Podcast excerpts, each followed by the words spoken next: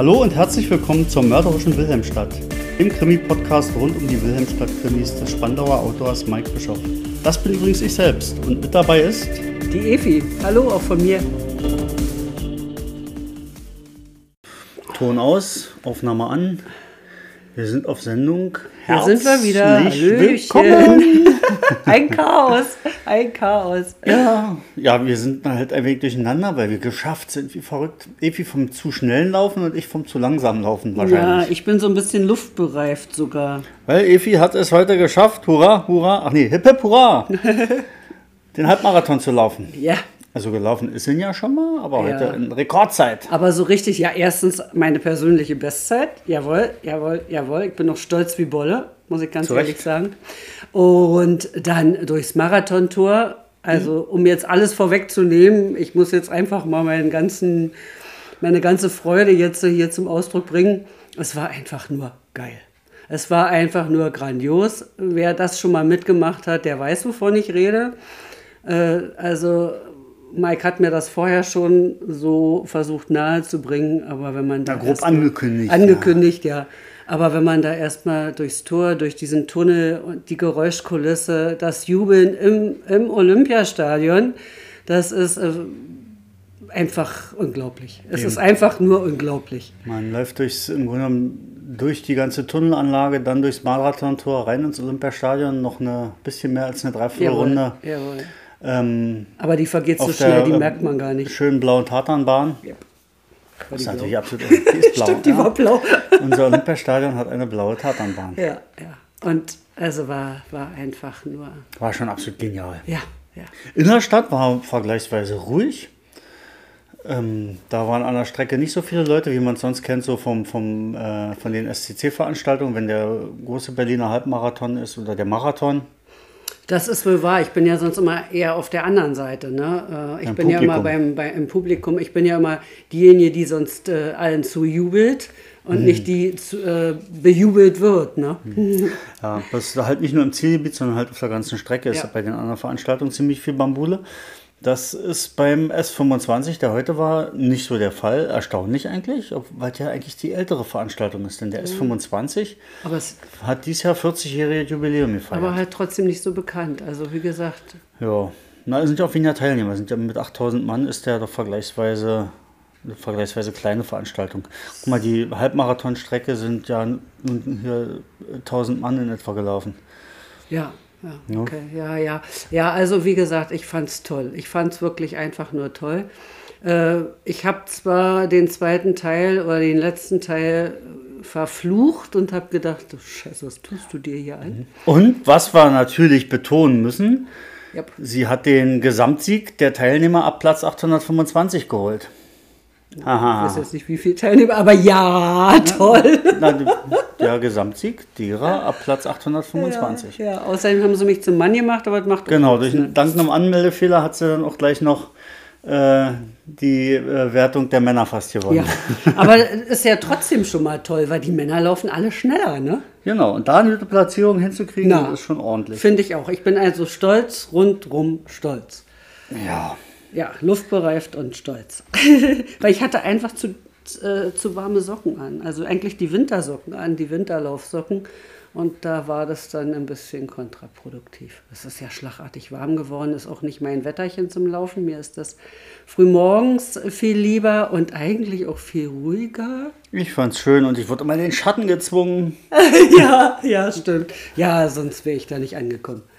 Ne, weil ich mag da nicht immer ständig Pausen machen oder stehen bleiben oder da Wasser trinken und Wasser trinken. Wer schon mal Wasser getrunken hat im Laufen, der weiß, wo das landet. Im Gesicht, überall, auf der Straße, im Mund am wenigsten. Das ist ja der Plan. Die meisten haben ja die Wasserbecher nur genommen und sich über den Kopf gegossen. Ja, wahrscheinlich. Oder, äh, da, da oder Mütze runter, mit Wasser gefüllt, zack, Mütze wieder aufgesetzt. Ja, ja. War, waren auch einige. Hm. Hm. Ja, aber insgesamt war eine sehr schöne Veranstaltung, toll, tolle Sightseeing. Die Strecke, die ist ja auch schön. Man läuft also, man startet auf dem Olympischen Platz, dann geht es durchs Westend, die Reichsstraße runter zum Theo, dann die Bismarckstraße runter, äh, noch an der Goldelse vorbei und dann ja. die 25 Kilometer Strecke, die ja die, der eigentliche Star des Tages ist. Ähm, geht dann noch weiter durchs Brandenburger Tor durch. Die Halbmarathonis, wie wir es waren, die biegen dann äh, auf dem Bremer Weg in den Tiergarten ab, laufen einmal quer durch, kürzen quasi ab zur ähm, was ist es, Tiergartenstraße mhm. da unten. Mhm. Dann geht es äh, Tiergartenstraße zurück bis Klingelhöfer, dann an den ganzen Botschaften vorbei. Die Klingelhöfer Straße bis wohin, bis, bis wohin, bis wohin, bis, da, bis, äh, bis zu Urania. Da dann rechts weg Richtung äh, hier auf dem, auf dem, wie heißt das da? Heißt das dann Townsien? Townsien ist das da. Genau, na klar, Townsien. Wo ähm, auch dann am KDW vorbei, KDW genau, gucken, ja, Gedächtniskirche vorbei, Kudamm runter. Vom Kudamm runter die Leibnizstraße hoch zur Kantstraße und dann die Kantstraße durch bis Masurenallee und dann wieder Theo. Und da geht es dann Wobei die Kantstraße ja das dann ist, was nicht so toll ist. Die ist fies, ja, weil die ja, sehr steil, einen steilen Anstieg ja, hat bis ja, dann zur Masurenallee hoch. Das ja. ist brutal. Und dann wieder die Reichsstraße zurück, Olympischen Platz hoch. Der hat tatsächlich, also muss man sich mal vorstellen, wenn man das Ding, ich habe es schon tausendmal gesehen und wir wohnen ja im Grunde um die Ecke. Aber dass der eine Fälle hat, beziehungsweise ja. auf dem Rückweg, ja, ein negatives Negativ Gefälle, Gefälle ja. Oh. das war mir auch noch nicht bewusst. Man muss dann also tatsächlich noch einen schönen Berg auflatschen. Ja. Äh, dann den Schotterweg rund ums äh, Olympiastadion rum. Der sowas von gemein ist. Das Am ist so Gästeeingang vorbei und dann hinten durch ein, was ist das? Da hinten ist die, äh, ähm, das Reiterstadion, da ist der Eingang, ja, Eingang genau, Reiterstadion genau, rein. Genau. Und dann kommt man ja halt eben unten durch die beiden, äh, unter den beiden Brücken erstmal durch, diese dunklen Steinbrücken. Und dann halt eben das absolut geile in, in den Tunnel unten im Tunnel äh, standen, äh, stand eine große Gruppe Trommler, hat da richtig Radau gemacht. Man ist also erstmal lange durch den Tunnel, ja. hat dann nur, die war, der war lustig beleuchtet und dann mhm. hat man nur das Trommeln gehört und das Gegröle aus dem Stadion. Ja, und, und dann, dann, kommst du ins Stadion. An drin. den vorbei, raus aus dem Marathontor, rein ja. in die Sonne und dann sieht man vor sich noch dieses Riesenstadion ja. und die Leute machen da Bambule. Also das ist schon. Das ist schon. Also wer da Sport macht im Stadion, äh, kann ich mir ganz toll vorstellen. Also wenn die da so angefeuert werden und wenn ich mir so eine Fußballmannschaft vorstelle, die da hin und her flitzt, immer ja, eben Ball hinterher. Da ist es voll. Wir hatten ja im Grunde genommen eine vergleichsweise leere ja, Ostkurve. Ja, und wenn ja. du da dann, was weiß ich, die ganzen Zuschauer hast auf den Tribünen, die dich dann anfeuern, das ist schon echt ja. berauschend. Aber es waren brave Zuschauer, die haben auch geguckt, was unten ablief. Das haben wir nämlich daran gemerkt. Als wir dann so Richtung Ostkurve kamen, da wurde es dann plötzlich ein bisschen leiser. Dann habe ich mal ein bisschen kräftig gewunken und mal kurz hochgebrüllt. Leute, macht euren Job, feuert an und auf einmal brandet es wieder hoch. Also ja, war toll. war schon nicht der Spaß. Ja, ich hatte dich ja als Pacemaker bei und das war einfach toll. Und, ja, und dann durchs, durch den Zielbogen durch, Medaille empfangen und dann wurde schon gesagt, Leute, Leute, wer noch warm ist, bevor er kalt werdet, weiter, weiter, wer es noch schafft. Dann die Treppen hoch. Treppe hoch, da mussten wir tatsächlich noch ja. die ganzen Treppen hochlatschen äh, bis äh, zur Wiese hoch. Bis zur Wasserstelle. ja. Das ja. Ist, und da waren einige, die haben es denn nicht geschafft. Die waren da, ja, die blieben dann unten erstmal verzweifelt liegen und die Stufen vor ja, sich gesehen. Das schaffe ich nicht mehr. Aber es war auch so. Also ich meine, da rannst du dann mit Wackelpuddingbeine teilweise, weil du ja dann zum Stehen gekommen bist und dann ein paar Meter nur gehst und dann plötzlich so eine steilen Stufen. Genau, und dann auf der Treppe oben habe ich dann noch ein Selfie mit uns gemacht und mehrere Aufnahmen gedrückt und für eine habe ich leider Veröffentlichungsverbot. Weil da sieht Evi so zerstört aus. Aber so richtig zerstört. ja, da hast du mich so richtig erwischt. Das ist wohl wahr. Aber ja, da, mit totaler Gesichtsentgleisung. Ja. So viel also zu unserem Halbmarathon. Ja, da aber das mussten wir euch erstmal mitteilen. Ne? Genau, das und vom Laufen wird sowieso mal gesprochen, dann wird heute das ja. Laufen halt immer ein bisschen in epischer Breite ausgedehnt. Jetzt haben ja. wir es. Ah. Ja. Äh, jetzt haben wir noch ein bisschen was zu erzählen. Eine Kleinigkeit habe ich zumindest auf dem Zettel stehen, bevor ja die Efi heute liest. Tut sie, stimmt. Weil wir am letzten Kapitel angekommen sind und wir erinnern uns von Staffel 1 der Seeburg-Verschwörung wo sie ja die, das finale Kapitel gelesen hat, wo sie angekündigt hat, fortan immer das finale Kapitel lesen zu wollen. Tja, das bedeutet, ich kann heute meine Stimme schon, aber ich wollte noch was erzählen. Ich habe was auf dem Zettel. Und zwar, und zwar, wir haben ja nicht in der letzten, sondern in der vorletzten Folge berichtet von Bäcker Backwaren in Peresin. Ja, ja. Und haben unter anderem den äh, äh, Käsekuchen nach Maulbronner Art erwähnt. Und am letzten Wochenende kam als Antwort auf, da habe ich, ich poste ja immer, wenn wir wieder veröffentlicht haben, eine, eine neue Folge. Ähm, auf Twitter kam auf äh, den Tweet die Antwort, ja, bin noch eine Folge davor. Hab's gerade vom Kloster Maulbronn gehört. In dem bin ich morgen. Mal sehen, ob es dort Käsekuchen gibt. Mhm. Und wenn nicht, dann werde ich wohl nach Pevesin müssen. Ja. Der Markus L. war das. Der hat das berichtet. Da habe ich gleich mal geguckt. Kloster Maulbronn, man nimmt es ja so hin, man isst da die ja. Käsekuchen. Das ist halt nach dem Kloster Maulbronner Art, ja. Und mhm. das gibt es wirklich. Und zwar weiß ich jetzt zu berichten, das Kloster Maulbronn ist eine ehemalige Zisterzienserabtei in der Ortsmitte von Maulbronn im Enzkreis in mhm. Baden-Württemberg. Ähm, hat mir Wikipedia verraten, Aha. werde ich auch verlinken. Falls sich jemand mehr fürs Kloster Maulbronn interessiert, wobei ich äh, mir ziemlich sicher bin, selbst wenn die eine Klosterbäckerei haben und in der Klosterbäckerei Klosterbäckerei Käsekuchen verkaufen, ist der bestimmt nicht so lecker wie bei Bäcker Backwaren. Wie der vom Bäcker Backwaren. Ja. Weil der Maulbronner Käsekuchen bei Bäcker Backwaren, der ist halt nun mal die absolute Nummer zwei in diesem Bäcker. Ja, nach deinen Kirsch. Genau, die Kirschstreuseltaler sind natürlich die absolute Nummer eins. ja. ja. Und Platz drei ist der Feuerwehrkuchen. Oh ja, der ist, ach, der ist ach. ja, eine, der ist ja nur wieder eine Kombination aus. Der ist ja, ne? der ist ja alles, das ist ja, ist, ja, ist ja ein Alleskuchen. Ach so, ja. Hm. Weil Feuerwehrmänner ja auch alles können. Ja, ja. ja. Ich konnte gerade nicht essen, aber wenn du mir hier ständig was von Kuchen erzählst, dann kriegst du doch noch Hunger. Krieg ich naja Hunger. Das war nämlich, wir kamen ja nach Hause von unserem Lauf und natürlich hat man Hunger, weil wir hatten ja nur ein Müsli gefrühstückt. Immerhin. Normalerweise laufen wir beide nüchtern. Ja, genau. Das wäre ähm, cool geworden. Also immer Wochenende vorm Frühstück. Ähm, aber dachte ich auch, naja, wenn wir um 10 erst loslaufen, ne? meistens, wir laufen ja Wochenende mal um 7 los in aller Regel. Ähm, haben wir uns gedacht, erstmal ein Müsli vorneweg und nur ein Müsli und jetzt war langsam Mittagszeit, da bekam ich Hunger. Also habe ich ein schönes Kokos Halloumi Curry mit grünen Bohnen gekocht. Das riecht auch fantastisch. Ach, ein Träumchen. Nur mein Magen wollte das noch und nicht annehmen. Als gerade der Ingwer. Im Kokosöl briet, kam sie in die Küche und sagt, oh, der Geruch, ist schlecht. Aber ja, auch das ist so lecker. Mm. Ja, ja, ist ja auch, aber... Ja. Ich brauche so. erst einen Pfefferminztee. Genau. ähm, aber jetzt gibt es keinen Tee. Gibt hier also auch nichts zum Klimpern. Du kannst höchstens gleich nochmal, das ist erlaubt, erlaubt ihr bestimmt auch, liebe Höris, ne? ein Schlückchen Brause nehmen, um muss ich nachher einen kalten um, Tee trinken? Um, um die Kehle zu befeuchten, weil du ja jetzt lesen musst. So. Du kannst nicht lesen und gleichzeitig mit einer Teetasse klappern. Ich wusste, dass ich mir irgendwie ein Eigentor geschossen ja. habe.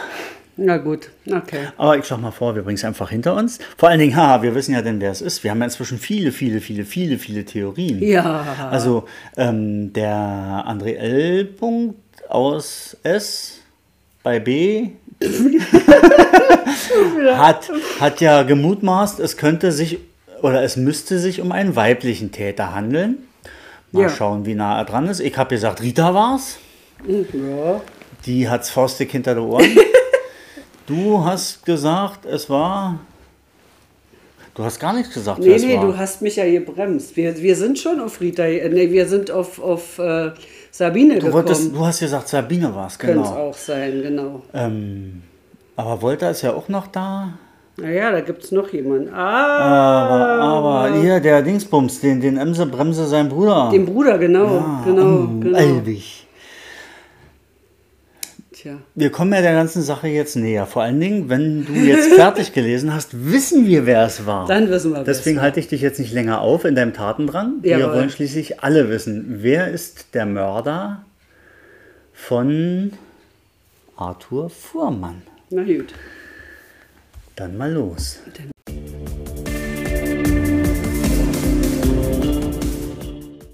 Und ich sage dir, die Rita ist es.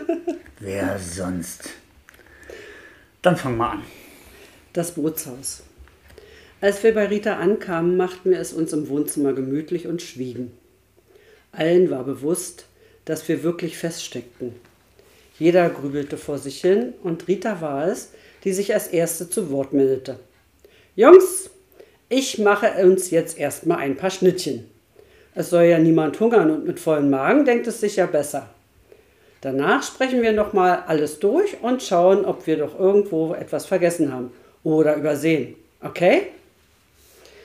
Wir hatten beide nichts dagegen und Rita verschwand in der Küche, aus der kurz danach allerlei Geklapper zu hören war. Ich merkte, dass ich tatsächlich einen ordentlichen Hunger entwickelt hatte und freute mich schon darauf, gleich etwas zu essen zu bekommen. Es dauerte nicht lange und Rita kam mit einem riesigen Tablett ins Wohnzimmer, auf dem sich gefühlte 2000 Schnittchen befanden. Und wir begannen umgehend damit, uns darüber herzumachen. Es wurde nicht viel gesprochen, wenn aber mal ein paar Worte fielen, dann drehte es sich um die, was, resignierend um die Sackgasse, in der wir uns befanden. Und noch bevor wir fertig waren, klingelte mein Telefon. Leo. Werner, nur für euch zur Info. Wir haben eine zweite Adresse von Albig gefunden. Er hat eine kleine Laube, also ganz genau so, wie ich es mir schon dachte. Die stammt noch aus der Zeit vor seiner Ehe und liegt oben auf der Weinmeisterhöhe, also ganz in der Nähe der Haveldüne. Derzeit sind mehrere Wagen dorthin unterwegs. Das klingt doch vielversprechend. Wenn er Sabine wirklich hat, dann wäre es ja kein Problem, sie von hier dort drüber zu bringen. Richtig. Aber wir wissen mehr, sobald die Wagen dort eintreffen und ich gebe euch dann Bescheid. Alles klar. Wir warten aggressiv darauf zu. Ich legte auf und teilte Rita und Fabian die Neuigkeiten mit. Aber irgendwie will mir für Albig einfach kein passendes Motiv einfallen. Ich bin gespannt, was es da noch für Geheimnisse gibt, von denen wir noch nichts wissen. Wollen wir nicht einfach gleich mal rübergehen? Soweit ist das doch nicht fragte Fabian, der nun kaum abwarten konnte, ob Albig gefasst und Sabine befreit wird. Nein, wenn unsere Anwesenheit wichtig wäre, dann hätte Leo das gesagt. Also stören wir nur eine polizeiliche Aktion. Das sollten wir uns schon im Interesse von Sabine klemmen. Aber was tun wir dann? Wir können doch nicht untätig hier herumsitzen, warf Rita ein. Lasst uns, so wie wir es vorhatten, noch einmal alles durchsprechen, von Anfang an. Wer weiß, was wir übersehen oder vergessen haben. Also begannen wir damit, noch einmal alle Geschehnisse von der Geburtstagsfeier an durchzusprechen. Immer dann, wenn ich irgendeine Kleinigkeit ausließ, ergänzte Fabian und wir stellten dabei fest, dass wir eigentlich ziemlich viel herausgefunden hatten. Zumindest was Arthur betraf, denn wir haben alle zurückliegenden und als Motiv brauchbaren Ereignisse komplett nachvollzogen und alles, was scheinbar widersprüchlich war, übereinander gebracht. Das Einzige, was mich beim Aufwärmen der Geschehnisse immer noch ein wenig irritierte, waren die Nachrichten des Entführers. Und das sagte ich dann auch. Wisst ihr, was mich von Anfang an fertig macht? Diese Nachrichten haben irgendetwas, was ich kenne. Wenn ich die lese, dann beschleicht mich das Gefühl, mit irgendjemand Bestimmten zu reden. Ich komme aber nicht drauf, wer das ist. Rita hatte dann eine Idee. Habt ihr den genauen Wortlaut der Nachrichten noch zur Hand? Wenn ja, dann sollten wir mal die alle aufschreiben. Ein Blick auf alles bringt dann vielleicht eine Lösung. Ja, ich habe mir alles aufgeschrieben, sagte Fabian. Ernsthaft? Warum denn? Also nicht, dass das jetzt schlecht wäre, aber wie kommst du denn darauf? Echte Ermittler schreiben doch alles in ein Notizbuch und das mache ich auch. Du hast ja keins und einer muss ja die ganzen Informationen irgendwie sichern. Fabian, manchmal bist du echt goldig. Dann hol mal raus und lass uns schauen, was da so alles kam. Fabian nahm sein Notizbuch, welches eher eine Sammlung verschiedener großer, zum Teil arg zerrupfter Zettel war, und begann damit, sie zu sortieren und die Nachrichten des Entführers herauszusuchen.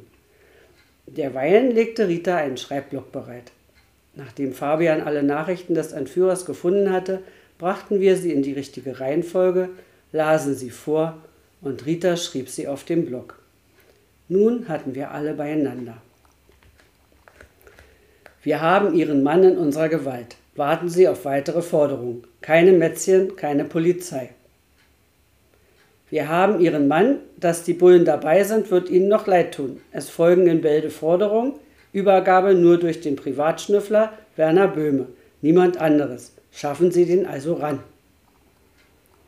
Ich will 150.000 Euro, 20er, 50er und 100er, möglichst gleichmäßig verteilt. Das alles in einer wasserdichten Sporttasche. Der Schnüffler soll heute um 19.41 Uhr damit nach Nord 52 29 604 und Ost 013 14 306 kommen. Dort findet er Hinweise, wie es weitergeht. Und die Bullen halten sich raus, sonst stirbt dein Alter. Verstanden? Weiter geht es zu Fuß. Geht hoch zum Tor der Abhörstation. Dort findest du weitere Anweisungen. Gehe in nördlicher Richtung am Zaun entlang. In 200 Metern ist ein Loch im Zaun. Geh dort durch. Dahinter findest du neue Anweisungen. Geh hinter diesem Loch nach links und dann weitere 350 Meter vorwärts. Dann findest du ein weiteres Loch. Dort geht es wieder durch und dann 150 Meter zurück. Fast geschafft, wirf die Tasche nach außen über den Zaun. Ihr findet das Arschloch am Fuß der Sprungschanze. Hat jemand eine Idee? fragte Rita. Ich antwortete, nein. Und wenn ich die alle so auf einen Blick sehe, dann wird das Gefühl, denjenigen zu kennen, immer heftiger. Aber ich komme nicht drauf. Ich habe auch absolut keine Idee, sagte Fabian.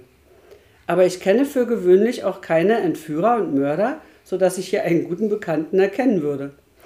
In meinem Umfeld finden sich eher ganz normale Leute. Und Werner. Zu dieser kleinen und fiesen Spitze sage ich mal lieber nichts, denn jetzt wollte ich mich lieber auf die Nachrichten konzentrieren. Leute, ich habe echt keine Idee. Legen wir den Kram erstmal zur Seite. Und wie auf Kommando klingelte das Telefon. Leon ruft an, endlich. Ich ging ran, und am anderen Ende war ein ziemlich aufgeregter klingender Leo zu hören. Werner, wir haben Albig. Er wurde eben hier auf der Dienststelle vorgeführt. Die Kollegen haben ihn tatsächlich in seiner Laube aufgegriffen. Allerdings war Sabine nicht dort. Und er ist auch voll wie ein Ritter und kann keine Aussage machen. Wir haben ihn jetzt erstmal in die Ausnüchterungszelle gesteckt. Verdammt. Und er hat sich wirklich nicht weiter äußern können? Naja, ein wenig schon. Allerdings hat er alles abgestritten. Etwas anderes hätte ich aber auch nicht erwartet. Wir werden ihn uns aber gleich morgen früh noch einmal zur Brust nehmen. Und bis dahin hoffen wir, dass er womöglich wirklich nichts mit Sabines Verschwinden zu tun hat. Und wenn doch, dann dürfte Sabine vermutlich genau dort festgehalten werden, wo auch Arthur versteckt wurde. Und diesen Ort kennen wir nicht. Leo, das gefällt mir überhaupt nicht. Werner, mir geht es genauso, aber was sollen wir tun? Fakt ist, der Albig ist besoffen und kann uns gerade nichts erzählen. Wir hoffen jetzt einfach mal, das sagte ich ja schon, das Beste. Legt ihr euch auch ein wenig hin und morgen sage ich euch als erstes Bescheid, wenn wir etwas haben, okay? Okay, wir hören uns morgen früh. Wir verabschiedeten uns noch kurz und legten dann auf. Rita und Fabian sahen mich erwartungsvoll an und ich erzählte ihnen, was Leo mir gerade gesagt hatte. Man konnte den beiden die Enttäuschung vom Gesicht ablesen. Aber dafür hatte ich vollstes Verständnis, ging es mir ja doch ähnlich. Nur an Schlaf war nicht zu denken. Rita hatte uns zwar ein Gästezimmer und einmal Bettzeug für die Couch im Wohnzimmer vorbereitet, aber der Tag war einfach zu aufregend und gerade das Verschwinden von Sabine hatte den Adrenalinspiegel in die Höhe getrieben sodass wir beschlossen, noch eine Weile gemeinsam über den Fall nachzudenken. Das führte zwar zu keinem Erfolg, aber die Zeit verging und so langsam zeigte sich dann doch die Erschöpfung vom Tag und Müdigkeit kehrte ein. Wir knubbelten noch kurz aus, wer das Gästezimmer bekommt und wer die Couch nehmen muss. Fabian gewann das Gästezimmer, also wollte ich es mir auf der Couch gemütlich machen. Und während die beiden anderen verschwanden, räumte ich noch den Tisch ein wenig auf. Dabei fiel mein Blick noch einmal auf den Schreibblock, auf dem die Nachrichten des Entführers standen. Und ich dachte kurz, ich habe siedend heißes Wasser im Kopf. Verdammte Scheiße, ich hab's! Ich rief so laut, dass Rita und Fabian sofort wieder zurückgestürmt kamen und mich fragend anschauten. Was ist los? Was hast du? fragte Fabian. Und ich fürchtete schon, dass er mich gleich in den Schultern packt, um die Antwort aus mir herauszuschütteln. Ich hab den Täter! Es lag die ganze Zeit vor unserer Nase und wir haben, wir Blindfische haben es nicht gesehen. Was nicht gesehen? Nun sag schon raus damit. Na, schaut euch doch mal die Texte genauer an. Woran erinnern die euch denn? Ja, keine Ahnung, entgegnete Rita, die nun auch immer ungeduldiger wurde. Also verrate schon. Jetzt war es an mir, die Sache kurz spannend zu machen. Also holte ich ein wenig aus. Früher wurden solche Schreiben ja gern mit Schnipseln aus der Zeitung gemacht. Das habt ihr ja sicher schon gesehen, oder? Beide nickten eilig und fuchtelten mit den Händen, um mir damit ihre Ungeduld zu zeigen. Das macht heute keiner mehr, denn es gibt ja Schreibmaschinen oder Computer in jedem Haushalt. Also muss niemand mehr seine Handschrift verstecken. Deshalb sollte sich doch auch der Stil ändern. Oh, Werner! Fabian stampfte jetzt wirklich fast mit dem Fuß auf. Komm endlich zur Sache, wir platzen gleich. Nur Geduld. Auf zwei Minuten kommt es jetzt auch nicht mehr an. Also der Stil. Früher waren die Forderungen wegen der Bastelarbeit ganz kurz formuliert. Knappe Hauptsätze ohne viel Schnörkel. So wie in unserem Fall. Deshalb hielt das auch niemand für seltsam. Ich war allerdings mal auf einem Seminar. Da wurde auch dieses Thema behandelt. Da ging es um neue Medien und ihren Einfluss auf Kriminelle bzw. deren Handeln. Werner, Jetzt wurde auch Rita etwas energischer. Ja, ja, schon gut, gleich. Jedenfalls hat man uns bei diesem Seminar eben erklärt, dass heutzutage alles etwas detaillierter geschrieben wird. Eben, weil es ja schneller geht. Und jetzt schaut euch die Nachrichten noch einmal unter diesem Aspekt an. Beide schauten auf die Nachrichten, sahen immer mal wieder zu mir auf, aber keinem der beiden fiel etwas auf. Mensch Leute, wenn es heutzutage nicht mehr nötig ist, so knapp zu schreiben, dann ist es vermutlich der gewöhnliche Sprachstil des Bösewichtes, in kurzen, ja zuweilen sogar abgehackten Hauptsätzen zu sprechen. Und wer macht das? Fabian und Rita sahen abwechselnd sich und mich an. Plötzlich schlug sich Fabian mit der flachen Hand vor den Kopf. Der Blockwart! Genau. Und deshalb hatte ich vermutlich das komische Gefühl, mir würde da etwas bekannt vorkommen, als wir die erste Nachricht gesehen haben. Da kamen wir ja gerade von ihm. Jetzt haben wir nur ein Problem. Wir müssen ein Motiv finden. Aber der hat doch nicht einmal ein Auto. Wie will er denn die Entführung hinbekommen haben? Und wo soll er seine Opfer versteckt haben? Doch nicht in seinem kleinen Häuschen. Fabian zweifelte meine Theorie also an, aber ich war mir verdammt sicher. Wartet, ich rufe schnell Leo an. Er soll ihn mal genauer überprüfen. Das volle Programm. Ebenso wie schon bei Albig. Vielleicht hat er doch noch einen Wagen oder noch ein oder mehrere andere Wohnsitze. Ich schnappte mir mein Telefon und rief mal wieder Leo an. Der jedoch ging nicht an sein Telefon. Als ich die Mailbox meldete, legte ich auf und versuchte es erneut. Wieder nur die Mailbox. Also sprach ich ihm kurz unsere neueste Idee drauf und legte dann auf. Leo, geht nicht ran. Was nun? Wir gehen zu ihm rüber und nehmen ihn mal kurz in den Schwitzkasten, dann wird er schon plaudern. Rübergehen ja, Schwitzkasten nein. Bisher hat er uns ja auch so ganz gern alles erzählt. Schauen wir mal, was er uns sagt, wenn wir ihn als Verdächtigen befragen. Und mal was anderes. Rita, hast du eigentlich eine Ahnung, wie der Vogel heißt? Wir kennen den nur als Blockwart und noch ein paar andere Spitznamen.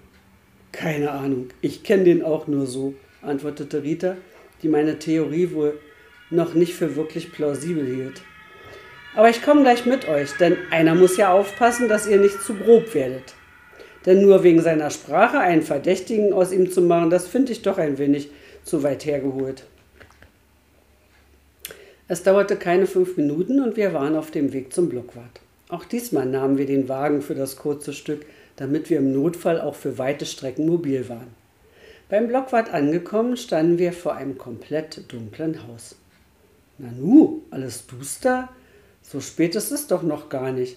Hoffentlich ist er nicht ausgeflogen, stellte Fabian fest. Sag mal, sieht einer von euch ein Namensschild? Dann könnte ich Leo den doch mitgeben. Bisher hat er ja nur die Adresse und den Spitznamen. Nein, sagte Fabian. Aber schau mal da drüben bei Brenzlinges Licht an. Entweder ist sein Date schon vorbei oder er hat seine Liebste mit nach Haus genommen. Was auch immer, er ist da und wir sollten ihn mal nach dem Blockwart ausquetschen. Gute Idee. Wir gingen eiligen Schrittes zu Brenzling und klingelten Sturm. Er kam laut fluchend an die Tür. Ihr beide? Was wollt ihr denn schon wieder? Herr Brenzling, nur schnell ein oder zwei Fragen zum Blockwart. Wissen Sie zufällig, wie der heißt? Ach du Schande. Und damit kommt ihr hier am Abend reingerauscht? Ich muss mal kurz überlegen. Ich glaube, ähm, Dietmar irgendwas. Dietmar, Dietmar Haag, genau. So heißt der. War es das? Nicht ganz. Wissen Sie zufällig, ob er noch andere Immobilien besitzt als das kleine Häuschen dort vorn? Keine Ahnung. Früher hatte der mal ein kleines Bootshaus unten in der Nähe der Maria Lanke. Aber ich weiß nicht, ob der das noch hat. Der ist ja eigentlich jeden Tag hier und bewacht die Straße. Wissen Sie zufällig, wo genau das Bootshaus ist? hakte Fabian ungeduldig nach. Ja, eben irgendwo unten bei der Marina. Ein paar Grundstücke daneben. Da stand früher immer so ein vergammelter Werkzeugschuppen an der Straße. Dahinter ein Stück Wiese und dann das Bootshaus. Ist auch nur ein ganz kleines Ding gewesen. Das passt, da passt nichts äh, wirklich Großes rein. Ich glaube, direkt daneben war ein Ruderverein oder sowas. Okay, Herr Brenzling, vielen Dank. Sie haben uns wirklich geholfen. Ihr denkt doch nicht etwa, diese komische Figur hat etwas mit der Entführung vom alten Fuhrmann zu tun? Sagen wir mal so, wir müssen ihm dazu ein paar sehr konkrete Fragen stellen. Alter Verwalter, wenn das mal nicht echt krasse Neuigkeiten sind. Euch dann mal viel Erfolg bei der Suche. Wir verabschiedeten uns schnell und gingen wieder hinüber zum Wagen. Brenzling sah uns noch eine Weile nach und verschwand dann im Haus. Währenddessen rief ich noch einmal bei Leo an. Wieder ohne Erfolg. Dafür hinterließ ich ihm nun auch noch den Namen unseres Verdächtigen auf der Mailbox und beschrieb ihm, wo wir nun nach ihm suchen würden. So viel zum Thema alles umgehend an ihn melden, wenn er stundenlang nicht erreichbar ist, fluchte ich vor mich hin. Rita ermahnte mich. Na, na, jetzt mal nicht so ungehalten. Das waren bisher ja keine Stunden, sondern bestenfalls eine halbe. Und eine kleine Pause sei ihm durchaus gegönnt. Du hast ja recht. Aber ausgerechnet jetzt, wo es zur Sache geht, ist er nicht erreichbar. Also, mir gefällt das nicht, frohlockte Fabian. Damit sind wir dann eben mal wieder die Ersten und haben es doch noch geschafft, den Fall vor der Polizei zu lösen.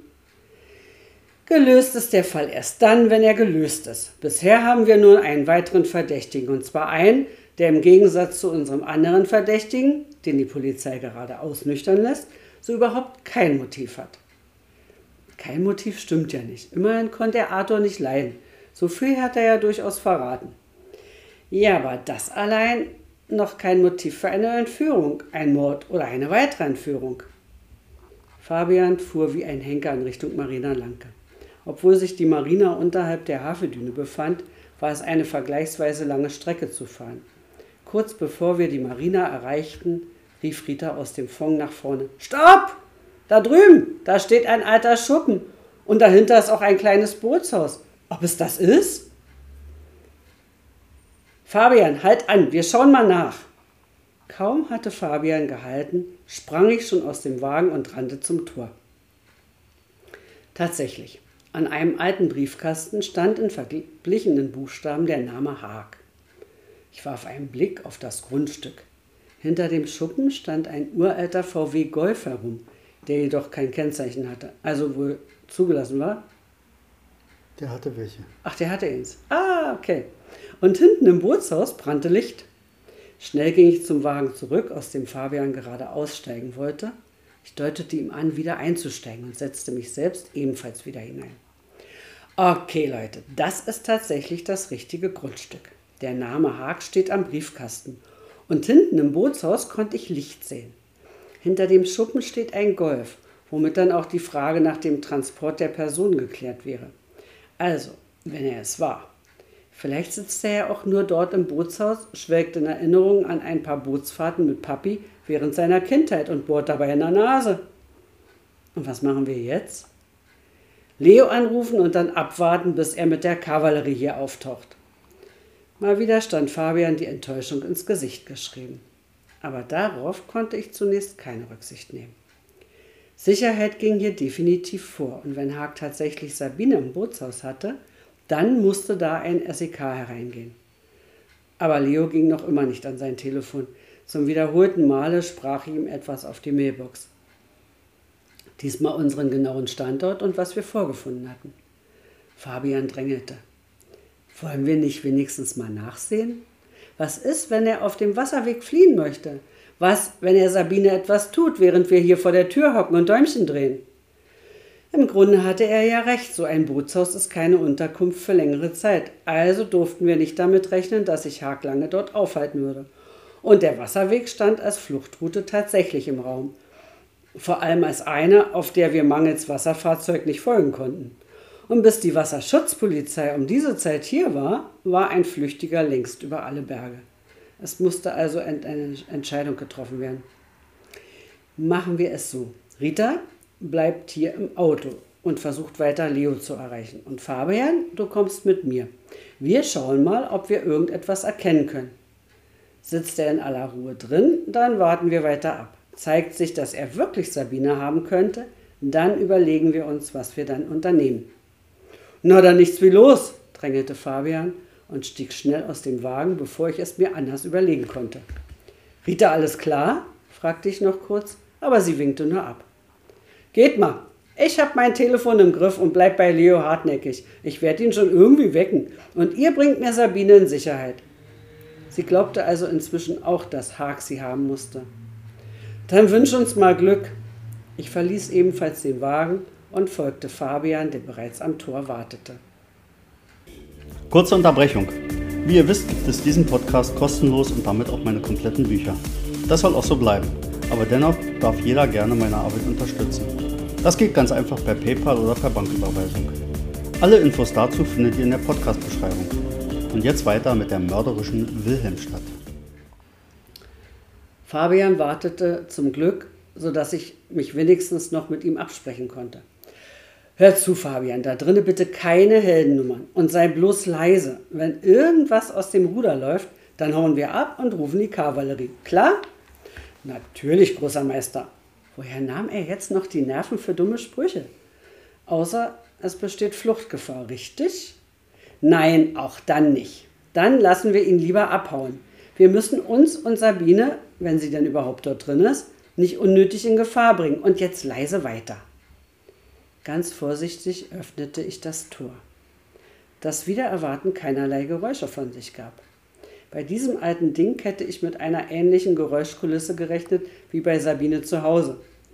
Wir hielten uns im Schatten des auf dem Nachbargrundstück stehenden Hauses und schlichen langsam bis zum Bootshaus. An der Wand zum Bootshaus lag jede Menge Gerümpel und ich wies Fabian vorsichtig hin, nicht, dass er noch darüber stolperte und uns mit dem Lärm unnötig ankündigt. Hinter dem Gerümpelhaufen befand sich eines der Fenster, die wir von der Straße aus gesehen hatten. Dahinter brannte noch immer Licht. Vorsichtig versuchte ich durch das Fenster zu spähen. Es war allerdings durch jede Menge Staub und Spinnenweben fast blickdicht. Da es aber ungünstig ist, ohne genaues Lagebild in ein solches Gebäude einzudringen, deutete ich Fabian an, dass er kurz warten soll und machte mich auf den Weg zum nächsten Fenster. Und tatsächlich, dort konnte man zumindest ein wenig erkennen. Das Bootshaus war ein alter und verwitterter Holzbau und bestand aus einem einzelnen großen Raum, in dessen Mitte eine Motorjacht mit einem Außenbordmotor lag, die sichtbar schon bessere Tage erlebt hatte. Auf dem Achterdeck der Yacht saß, auf einem Campingstuhl gefesselt, Sabine. Sie war bei Bewusstsein und beobachtete mit ängstlichen Augen Haag, der an der linken Wand mit irgendetwas auf einer Art Werkbank hantierte. Ebenfalls auf dieser Werkbank erkannte ich die Sporttasche, in der wir das Lösegeld für Arthur übergeben hatten. Haag war also ganz klar unser Täter. Ich schlich wieder zurück zu Fabian und flüsterte ihm leise zu. Es ist tatsächlich Haag. Er ist mit Sabine und dem Lösegeld dort drin. Wie es aussieht, will der abhauen. Und nun? Willst du wirklich darauf warten, dass Rita im nächsten Leben mal Leo erreicht und er dann noch ein Leben später hier aufschlägt? Du hast recht, wir müssen da rein. Haag steht mit dem Rücken zur Tür, also sollte ich mich da reinschleichen können. Ich versuche ihn irgendwie zu überrumpeln. Du bist meine Lebensversicherung, denn wenn er mich bemerkt und irgendwie überwältigt, dann musst du das geregelt bekommen. Soweit alles klar? Logisch. Du kannst dich voll auf mich verlassen. Sei auf jeden Fall vorsichtig. Haag weiß genau, dass wir immer im Doppelpack auftauchen. Wenn er mich also tatsächlich bemerken und überrumpeln sollte, dann rechnet er auch ganz fest mit dir. Alles klar. Und jetzt los. Holen wir Sabine da raus. Ich schlich mich langsam zur Tür, während Fabian zum Fenster wechselte, damit er von dort die Situation im Blick behalten konnte. Mein Herz schlug bis in den Hals hinauf, als ich ganz langsam die Klinke hinabdrückte. Sie machte kein Geräusch und ich atmete ein wenig auf. Ein kurzer Blick zu Fabian ließ mich kurz innehalten. Irgendetwas wollte er mir mit einer Mischung aus Kopfnicken und Augenrollen andeuten, aber ich verstand nicht, was er genau wollte. Um ihn zu fragen, war er zu weit weg, also winkte ich ab und öffnete ganz sachte die Tür. Vorsichtig machte ich einen ersten Schritt auf den hölzernen Fußboden und hoffte dabei, dass ich kein knarrendes Brett erwischte, das mich oder vielmehr mein Ankommen verrät. Langsam zwängte ich mich durch die nur einen kleinen Spalt geöffnete Tür. Wenige Zentimeter weiter konnte ich Sabine sehen. Sie schien mich bemerkt zu haben, denn auch sie rollte mit den Augen wie schon Fabian kurz zuvor. So langsam dämmerte mir, was die beiden mit ihren stummen Gesten andeuten wollten. Ich spürte noch einen kurzen Schmerz am Hinterkopf und um mich herum wurde erst einmal gleißend hell und dann schwarz. Vor meinen Augen war es recht hell, aber ich sah nicht. Ich vernahm lediglich Stimmen, die ich Rita und Leo zuordnete. Ein intensiver Schmerz am Hinterkopf rief mir die Geschehnisse von eben gerade oder war es doch länger her, in Erinnerung und ich schlug die Augen auf. Grelles Licht blendete mich. Aber nach und nach zeichneten sich Details ab und nach einigen Augenblicken konnte ich wieder klar sehen. Ganz offensichtlich lag ich in einem Bett, das sich in einem Krankenhauszimmer befand. Ey, ihr da, was ist denn hier los? fragte ich Rita und Leo, die mein Erwachen noch nicht bemerkt hatten und leise miteinander tuschelten. Als erstes reagierte Rita. Werner, du bist wieder wach. Ach, da bin ich aber froh. Wie geht's dir? Tut dir irgendwas weh? Soll ich dir irgendwas bringen? Äh, ja, nein, alles gut. Was ist passiert? Wie komme ich hierher? Leo antwortete. Die Kurzform, ein Rettungswagen hat dich hierher gebracht. Hier ist übrigens das Waldkrankenhaus. Fabian hat aus irgendeinem Grund darauf bestanden. Das hat er gut getan. Er weiß eben, dass ich im Spandau Nord nicht einmal tot über den Zaun hängen möchte, erklärte ich Fabians Verhalten. Und was ist nun geschehen? Wie geht's Sabine? Ist sie frei? Ja, sie ist frei. Aber wie es dazu gekommen ist, das zu erzählen, überlassen wir mal besser dem Helden des Abends. Als Rita mich erreicht hat und ich mich auf den Weg gemacht habe, war der Drops schon komplett gelutscht. Und Fabian hat da ganze Arbeit geleistet. In dem Moment öffnete sich die Tür und ein über alles strahlender Fabian betrat das Zimmer. Na, Alter, geht's gut? Bis auf einen schmerzenden Schädel, ja. Aber jetzt frag nicht so viel, sondern erzähl, was passiert ist. Die beiden hier wollen mir nichts verraten, so mal, damit der große Held allein berichten kann. Also raus damit. Und so begann Fabian zu berichten, was sich nach meinem Blackout zugetragen hatte. Erst wolltest du ja nicht auf mich hören. Ich zeigte dir doch, dass Haag etwas gehört hat und auf die Tür zugeht. Dann signalisierte dir Sabine, dass er kommt und was macht? Rennst einfach rein. Was hat dich da eigentlich geritten? Ich habe euch einfach nicht verstanden. Bei dir dachte ich, du kannst im Fenster nichts sehen. Bei Sabine dachte ich, sie wäre erfreut, mich zu sehen. Und dann wurde es duster. Genau, Hack hat dir nämlich schön eins mit einem Schraubenschlüssel über die Rübe gezogen. Du bist umgefallen wie ein nasser Sack. Haag war dann aber dumm genug, sich über dich zu beugen, um zu schauen, ob du auch wirklich weg bist. Ich hatte mir inzwischen aus dem Gerümpelhaufen das Erstbeste gegriffen, das ich in die Finger bekam. Das war ein oller Holzscheit, der aber seinen Zweck erfüllte. Ich bin direkt rein, hab ihm das Ding volles Rohr über die Rübe gezogen. Zack, lag er neben dir. Dann habe ich schnell Sabine losgebunden und Haag langsam wieder wach wurde, haben wir ihn mit den Seilen gefesselt. Und dann war er schön verpackt und wir haben die Zeit bis zum Eintreffen der Polizei genutzt, um ihn ein wenig zu befragen. Er sah die Ausweglosigkeit seiner Situation und hat geplaudert wie ein Wasserfall. Also hat er tatsächlich ein Motiv gehabt, wollte ich nun wissen. Ja, und eigentlich hätten wir da sogar selbst drauf kommen können. Jetzt so im Nachgang erkennt man natürlich Dinge, denen man vor, vorher keine Bedeutung beigemessen hat. Nun los, erzähl endlich. Haag war auf Sabine scharf. Sie war wohl seine große Liebe und er hatte immer gehofft, dass sie eines Tages zu ihm kommt und ihn um Hilfe bei der Trennung von ihrem Mann bittet. Irgendwie hat er sich da eingeredet, dass sie dann mit gepackten Koffern vor seiner Tür steht und bei ihm einzieht, weil er sie als der große Aufpasser an der Straße ja bestens vor Arthur beschützen könne. Nur kam sie nie vorbei und schlimmer noch, Arthur besserte sich und Sabine wirkte auch nach außen hin richtig glücklich. Das hat ihn dann mächtig gewurmt und er hat Arthur entführt, um das Lösegeld zu erpressen, mit dem er eine eventuell notwendige Flucht finanzieren wollte. Der Mord war ebenfalls von langer Hand geplant. Er hat ihn nur vorerst leben lassen, falls vor der Lösegeldzahlung ein Lebenszeichen erforderlich geworden wäre. Und wie hat sich alles weitere vorgestellt? Na, er wollte Sabina einen Antrag machen. Das hatte er schon vor, als er in seiner Konfirmationsverkleidung bei ihr gewesen ist. Aber da hat ihn ja Rita ganz fein herauskomplimentiert und ihm zu verstehen gegeben, dass er so schnell nicht wiederkommen soll. Allerdings wurde ihm dabei auch klar, dass er bei seinem Plan etwas ganz Wesentliches vergessen hatte. Und zwar, dass er sich schlecht vor Sabine als ihr Retter und als solchen hat er sich ja gesehen, präsentieren konnte. Er konnte schlecht die Entführung und den Mord gestehen.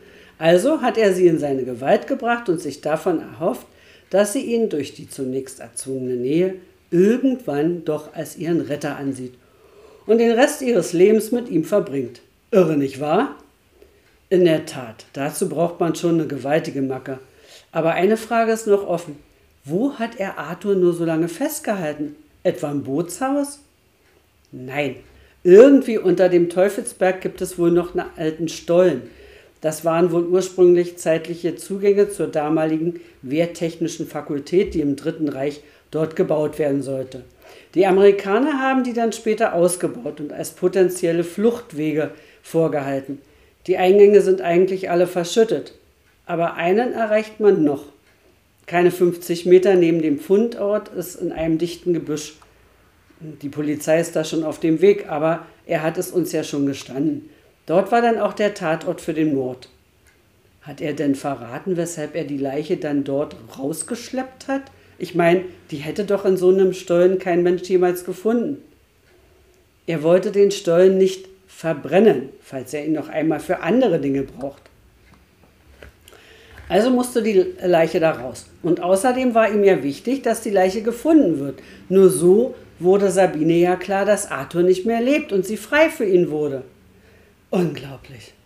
Was für Ideen manche Leute kommen und über Leichen gehen, um ihre seltsamen Vorstellungen umzusetzen. Und wie geht es Sabine? Ist mit ihr alles klar? Sabine wird noch heute Abend nach Hause dürfen. Sie wird derzeit noch einmal abschließend untersucht, aber sie hat bis auf ein paar blaue Flecken keine weiteren Blessuren davongetragen. Haag ist mit ihr ja vorsichtig umgegangen, schließlich wollte er seine Angebetete ja nicht verletzen. Ich atmete tief durch und legte mich kurz hin. Das waren ja jede Menge Informationen, die da gerade auf mich eingeprasselt waren. Aber als Fabian nichts weiter sagte, ergriff Leo das Wort. Eines ist mal ganz klar, ihr habt mal wieder schnellere und bessere Arbeit geleistet als die Polizei. Ich kann euch da gar nicht genug, wenngleich danken, wenngleich ich den persönlichen Einsatz am Ende natürlich nicht gutheißen kann. Was auch immer dich geritten hat, dort einfach so reinzumarschieren, so etwas sollte man immer dem SEK überlassen. Zum Glück hat Fabian ja dann die Situation unter die Kontrolle bekommen, wofür ich ihn ebenso danke. Was ich ebenfalls enorm erstaunlich finde, ist, wie ihr am Ende auf Hack gekommen seid. Ich hatte zwar nicht weiter mit ihm gesprochen, aber selbst wenn, ich hätte da wohl im Leben niemals von der Formulierung der Nachrichten einen Rückschluss auf ihn hinbekommen.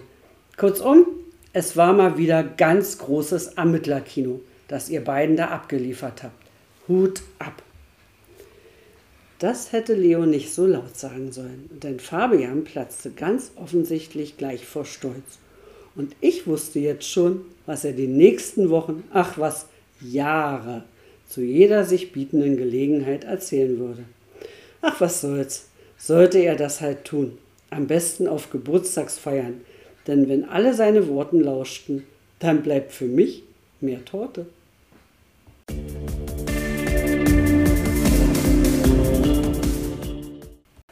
Jetzt bin ich aber erstaunt. Wieso?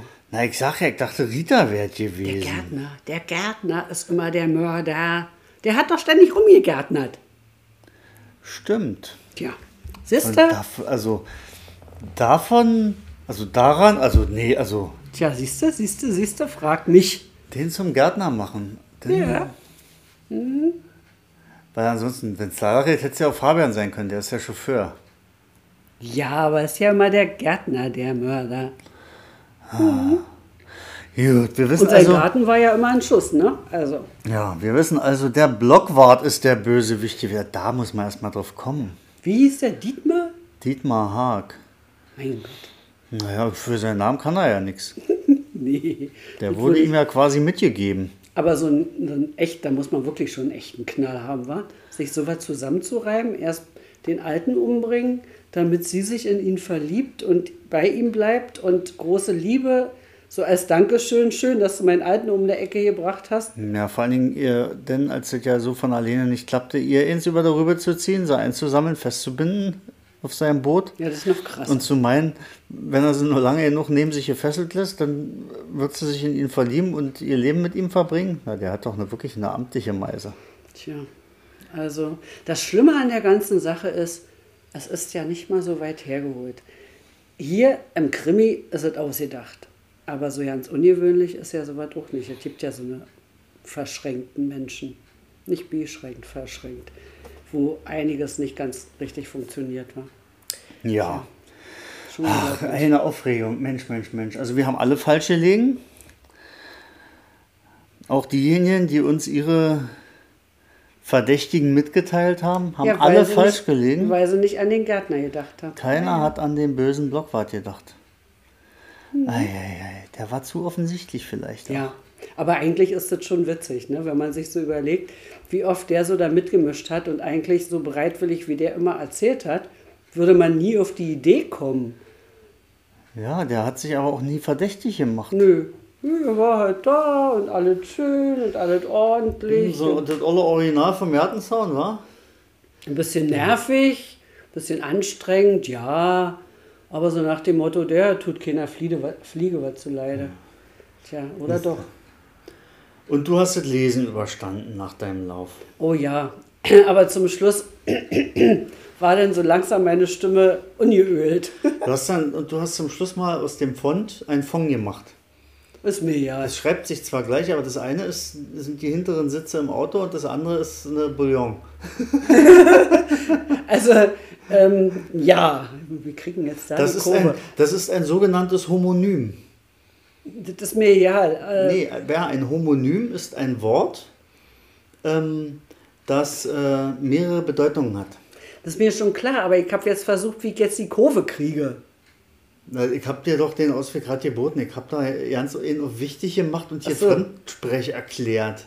Ah. Okay, okay. Da ist nur drauf ein Jahr, hätte schon keiner mehr dran gedacht. Siehst du? und in dem Buch wurde gelogen im letzten Kapitel. In echt? Ja. Wieso? Ja, die Sache mit den Stollen unten zur Wehrtechnischen Fakultät, die, die waren ausgedacht. Also ist richtig, unterm Teufelsberg liegen die Schuttreste des e- Neubaus der ehemaligen geplanten Wehrtechnischen Fakultät. Aber es ist tatsächlich trotzdem nur ein Berg, da unten sind keine Stollen drin. Also muss keiner mehr buddeln gehen und gucken. Nee, braucht keiner suchen. Die Sprungschanze, wo, mit dem Schanzentisch, dem restlichen, hatten wir ja schon von gesprochen. Genau, das gibt es tatsächlich. Wobei man nicht mehr sehr viel von nee, sieht. Ne? Das, man muss tatsächlich wissen, wo es ist ja. und man muss, wenn man es sieht, wissen, was es ist man würde es auch nicht als Reste von dem Schanzentisch Ich gerade sagen, wir waren vor Jahren da mal dort und da hat man schon nichts mehr. Genau, so ungefähr zehn, elf Jahre ist es her, dass Deswegen, wir also ich möchte nicht wissen, wie es jetzt aussieht. Ja. Wahrscheinlich noch schlechter genau. zu erkennen. Tja, seht ihr, nun wieder ein Buch. Hm. Ja. Und ich muss mal sagen, Jetzt kann ich es ja ver äh, erraten, verraten. Nee, ich hätte es doch vorher erraten können, da wäre trotzdem keiner auf den Detail kommen. Erzähl mal. Übrigens, zu der zu, der eigentlichen, zu dem eigentlichen Tatgeschehen Ne? Mann entführen, Bob abmurksen wegen der Frau, die dann entführen, weil sie doch nicht so will und so, hat mich einer der Romane zu Wilsberg, von dem Wilsberg inspiriert. inspiriert. Aha. Und ähm, zur Art und Weise, wie der Täter gefasst wurde, nämlich dass er anhand seiner Sprache entdeckt oder äh, erkannt wurde, daran hat mich weit hergeholt. Der erste Krimi, wie heißt denn der, der, der ehemalige Militärpolizist? Gibt es eine ganze Krimi-Reihe. Mit R, ne? Äh, Jack Reacher. Reacher die Jack Reacher-Reihe. Und zwar der Autor von Jack Reacher, der war ursprünglich äh, Gewerkschafter. Ähm, der war also in, in, in, in, ich glaube, meine in Detroit sogar, in der Automobilindustrie, war er Gewerkschaftsboss, irgendwo Betriebsrat. Und ähm, dann ging aber seine Firma pleite und er wurde damit arbeitslos. Und ihm war natürlich völlig klar, aufgrund seiner vorherigen Funktion als führender Gewerkschafter wird er nirgendwo in seinem Job äh, mehr äh, Arbeit finden. Mhm. Die Firmen wollen sich natürlich nicht die großen Gewerkschaftsbosse reinholen. Ähm, und deswegen hat er sein Hobby im Grunde genommen zum Beruf gemacht und, und fing an, halt die Jack Reacher-Romane zu schreiben, ah, die ja. von Anfang an so eingeschlagen sind. Und der erste Jack Reacher-Roman, der war noch sprachlich so verfasst, dass er wirklich fast nur aus kurzen Hauptsätzen bestand. Aha. Das war mir seinerzeit auch aufgefallen, weil der liest sich sehr, ja, ich würde sagen eigenartig. Der ist so spannend, man bleibt da dran. Aber man kann niemals in so einen richtig erklärenden Lesefluss kommen, weil alles kurze Sätze sind. Aha. Ne? Und da kam ich dann drauf, oh, das könnte der Weg sein. Also halt nochmal zurück und habe nochmal sämtliche Dialoge überarbeitet und alles, was der ähm, Blockwart gesagt hat, ah, in kurze, kurze Sätze umgeschrieben. Ja, das ist toll. Das ja, so, viel, toll. so viel mal zum, zum Entstehungshintergrund. Das wissen auch nur Leute jetzt, die unseren Podcast hören. Alle anderen wissen es nämlich nicht. Aber das ist schon interessant mit diesem Entstehungshintergrund. Aber da zeigt sich doch wieder, dass sich so eine Schreibweise auch entwickelt. Ne? Ich habe das ja bei dir gesehen, ne? vom ersten zum zweiten Buch und nachher auch zum dritten. Und, und wenn, ich weiß zum sagst, vierten noch mehr, ja. ja, aber wenn du das ist gemein. Und wenn du jetzt so sagst, dass, dass bei dem das ja auch erst eine ganz mhm. andere, das erste Buch ganz anders geschrieben wurde wie die folgenden. Mhm. Und die Romane lesen sich übrigens super. Also ich ja. mochte es auch Also Jack Reacher Romane kann ich nur empfehlen. Das ist einer, ja. äh, eine von den Buchreihen, da habe ich angefangen zu lesen und habe die Dinger förmlich weggefressen. Ich aber Wirklich, da wurde jede freie Sekunde genutzt, um diese Bücher weiterzulesen. Die lesen sich. Weil die sind so irre toll ja. geschrieben. Also ganz, ganz, ganz schwere Lese, also Lesebefehl eigentlich. Na, die Jack nee, Reacher Romanreihe. Ähm, da, das hier halt ist wirklich richtig gut angelegt. Also ja. das sind so irre tolle Bücher, ist der Wahnsinn. Kann ich nur bestätigen. Ja, und wer den Film zum Beispiel kennt, den, den ersten Jack Reacher-Film, der wird auch merken, der ist sogar sehr, sehr nah am Buch geschrieben. Hm, und damit äh, hat man dann nachher auch, das ist immer schön, solche Sachen, wenn das, wenn das auch so wie du sagst, sehr nah am Buch geschrieben ist, dann hat man auch Gedreht. beim Lesen so eine ja, Vorstellung, dann hat man so die Person oder Personen so ein bisschen vor sich und das mhm. liest sich dann gleich, finde ich, noch viel besser. Ja. Wobei es äh, aber auch äh, auf die Schauspieler und aufs Drehbuch und auf den Regisseur ankommt. Denn mhm. ähm, in dem Fall ist es so, der Film wurde sehr dicht am Buch gedreht, kam richtig toll rüber, weil auch der Schauspieler sehr, sehr authentisch da ist. Mhm. Ähm, denke mal zum Beispiel an die Kluftinger-Romane. Die sind ja nun ja. wirklich absolut charmant und toll. Da man lacht sich da tot. Man kann ja. sich in diesen Menschen reinversetzen. Der ist so irre toll. Mhm. So, ja, so bayerisch authentisch. Mhm. Ähm, und die Filme, die sind auch wirklich, also fast am Wortlaut des Buches dran und trotzdem. Kommt nicht so. Kommt da nichts rüber. Da sagt ja. man sich, Mann, ist das ein Scheiß eigentlich. Mhm. Ja, weil der, und da kann man nur der Schauspieler sein, kann, den, kann den Kommissar nicht so rüberbringen. Nee. Und so, was, was er so erlebt, wie es ihm so geht. Ne? So seine Eigenheiten und, und Macken. Und der hat und, Macken. Also, übrigens, Kluftinger, ähm, von, was ist das, Koba und wie heißt der ich andere? Können wir in die Shownotes stecken. Ähm, die Kluftinger-Reihe, wer ähm, Regionalkrimis mag und wer Böhme und Dost mag, mag sowieso Regionalkrimis. Genau, so ist es. Dem sei, so er es noch nicht kennt, also die Kommissar Kluftinger-Reihe auf jeden Fall auch absolut empfohlen. Der ist äh, fast so charmant wie Böhme und Dost. Ja, ja, ja. Ja, nee, ja. Kann man so sagen. Gut, jetzt ist der Täter leider gefasst. Ähm, ich würde mal sagen, wir lassen es dann auch für heute soweit auf sich beruhen. Die Leute ja. dürfen erstmal sacken lassen, dass alle falsch gelegen haben, was den Mörder betrifft. Wir werden ja in der nächsten Episode, so wie auch schon beim ersten Buch, nochmal das Nachwort ein wenig zerkauen, war ein wenig drüber quatschen, so eine, eine freie Folge ohne Kapitel. Und deswegen brauchen wir da heute nicht weiter drauf eingehen. Hm, freie Folge. Na, Eigentlich haben wir jetzt schon so viel erzählt. Ich weiß jetzt gar nicht aus dem Stand, was alles im Nachwort steht. Ich auch nicht. deswegen, deswegen lesen wir okay, das mal. dann lesen wir das Wir Nachwort. lesen nächstes Mal das Nachwort, aber wieder so nebenbei. Wir, Vielleicht fällt wir, uns wir blättern ein wenig drin rum und, und äh, schauen nochmal. Jetzt genau. sagen wir erstmal Goodbye, Tschüssi, das Vidania, was auch immer. okay, also, dann macht's mal gut. Tschüss.